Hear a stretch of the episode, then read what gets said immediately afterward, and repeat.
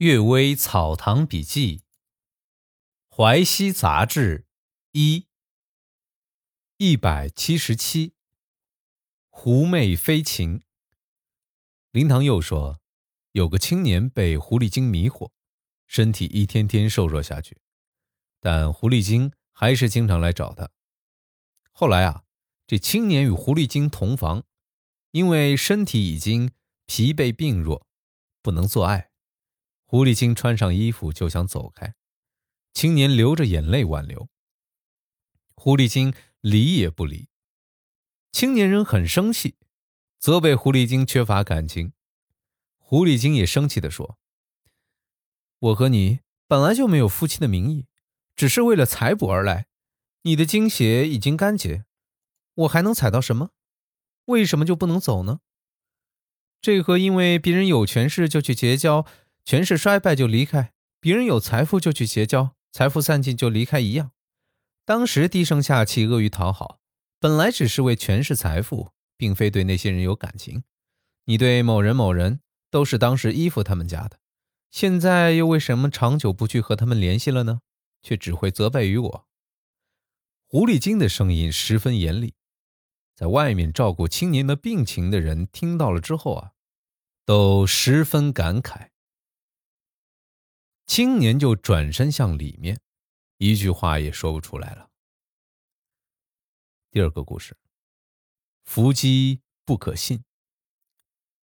汪旭初说，有一次伏击，姬仙自称是张子阳，问他悟真篇，却不能回答，只批了金丹大道不敢轻传就算了。那时啊，刚好有个仆人的老婆。席卷了家中财产潜逃，仆人就问姬仙：“还可以抓回来吗？”姬仙批注道：“你的前生用财物引诱别人买了他的老婆，接着又引诱他饮酒赌博，又把财物赢回来。今世啊，你又和这个人相遇，诱拐了你老婆，是你买人家老婆的报应；席卷你的财产，是你骗人家财产的报应。”阴间已经确定的结束，你现在去追捕也抓不到，不如算了。汪旭初说：“镇县人自然不敢讲假话，不过这种议论一旦形成，凡是奸淫盗窃都推给过去的缘分，就不去捉拿，不就是为坏事推波助澜吗？”姬仙无法回答。有人怀疑说：“这个伏击的人经常和那些……”奸猾的流氓交友，怎么知道不会有坏人把仆人的老婆藏起来，指使伏击的人故意做这种批语呢？于是暗中派人侦查那个伏击的人。傍晚，果然发现他去一条小巷之中。侦查的人爬上房顶，悄悄地观看，原来下面正在聚众赌博。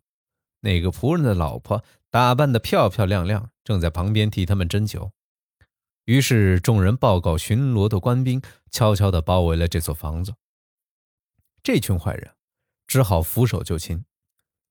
法律禁止施工巫婆，因为社会渣子常常潜伏在他们中间。蓝道行曾经借迷信的法术使严嵩垮台，评论的人不太认为这有什么不对，这是憎恶严嵩的缘故。不过，这杨继盛、沈树等大臣。斩头流血都不能做成的事儿，一个方士在从容谈笑之间就可以把严嵩置于死地，那么方士的力量也是真够大的。幸好他所排挤攻击的是严嵩，假使排挤清官名士，即使如韩琦、范仲淹、富弼、欧阳修，能够抵挡得了吗？所以啊，伏击的法术，士大夫偶然玩玩。唱和诗词就像看戏一样就可以了。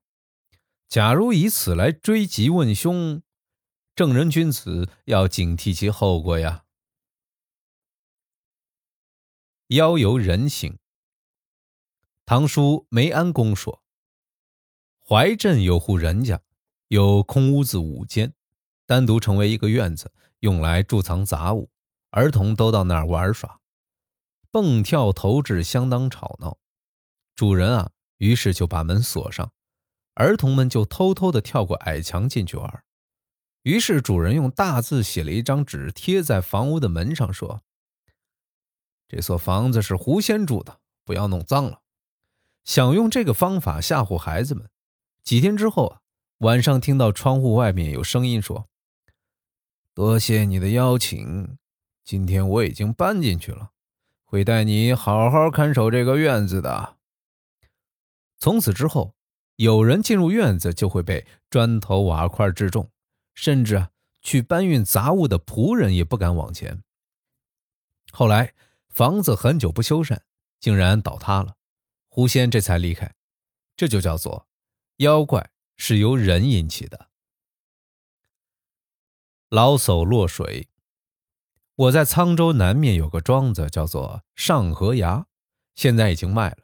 过去啊，有五间叫做水明楼的房子。往下可以鸟瞰渭河，船只风帆在楼下来来往往。这和外公张雪峰老人家里的渡帆楼一样，都是游赏的好地方。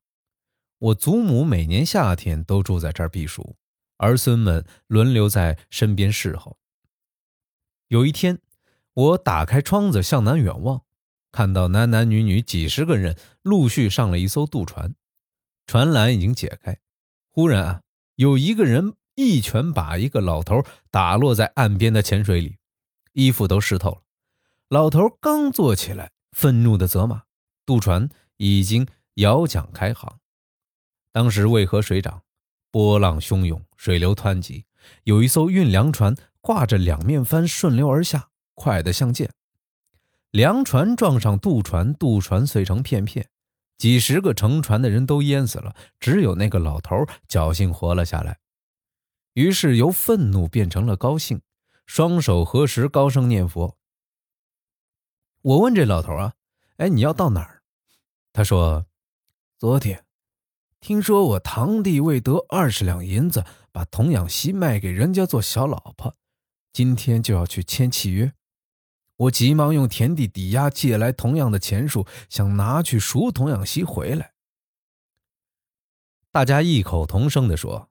这拳头啊，是神仙所指使的。于是赶快换了一艘渡船送老头过河。当时我只有十岁，只听说他是赵家庄人，可惜啊，未问姓名。这是雍正十一年的事儿。又听祖母说了一件事儿，说有个沧州人逼他的弟媳改嫁，把两个侄女卖给妓院，同乡们都很愤愤不平。有一天，他带着钱坐大船到天津贩绿豆。傍晚时分，船停泊在河边，他坐在船舷之上，在河里洗脚。忽然之间，西岸一艘运盐船的纤索断裂，盐船横扫过来，两艘船的船边相擦。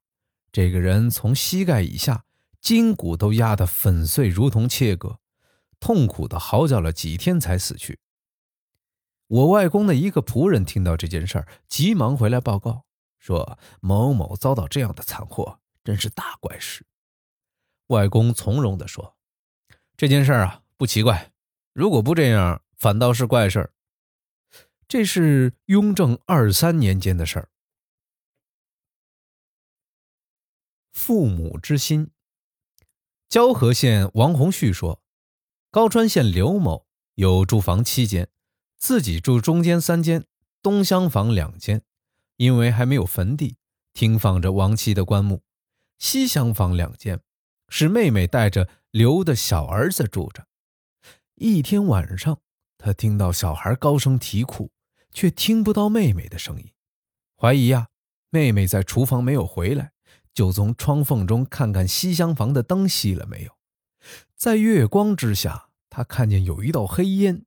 从东厢房门下蜿蜒飘出，到西厢房的窗户下面，盘来盘去，很久都不飘走。等到妹妹醒来，抚慰小儿子，那道黑烟才慢慢的退入到东厢房里。刘某知道这是妻子的魂魄，从此以后啊，每次听到孩子啼哭的月夜，刘某都偷偷爬起来观察，见到的情形都是这样。刘某告诉了妹妹，妹妹啊，感动的哭起来。多悲伤呀！父母的良知，死后还不忘记孩子吧？做子女的想念父母，能这个样子吗？感谢各位收听今天的这个《阅微草堂笔记》，谢谢大家。哎，昨天为什么播放量才一百多呀？这是为什么呢？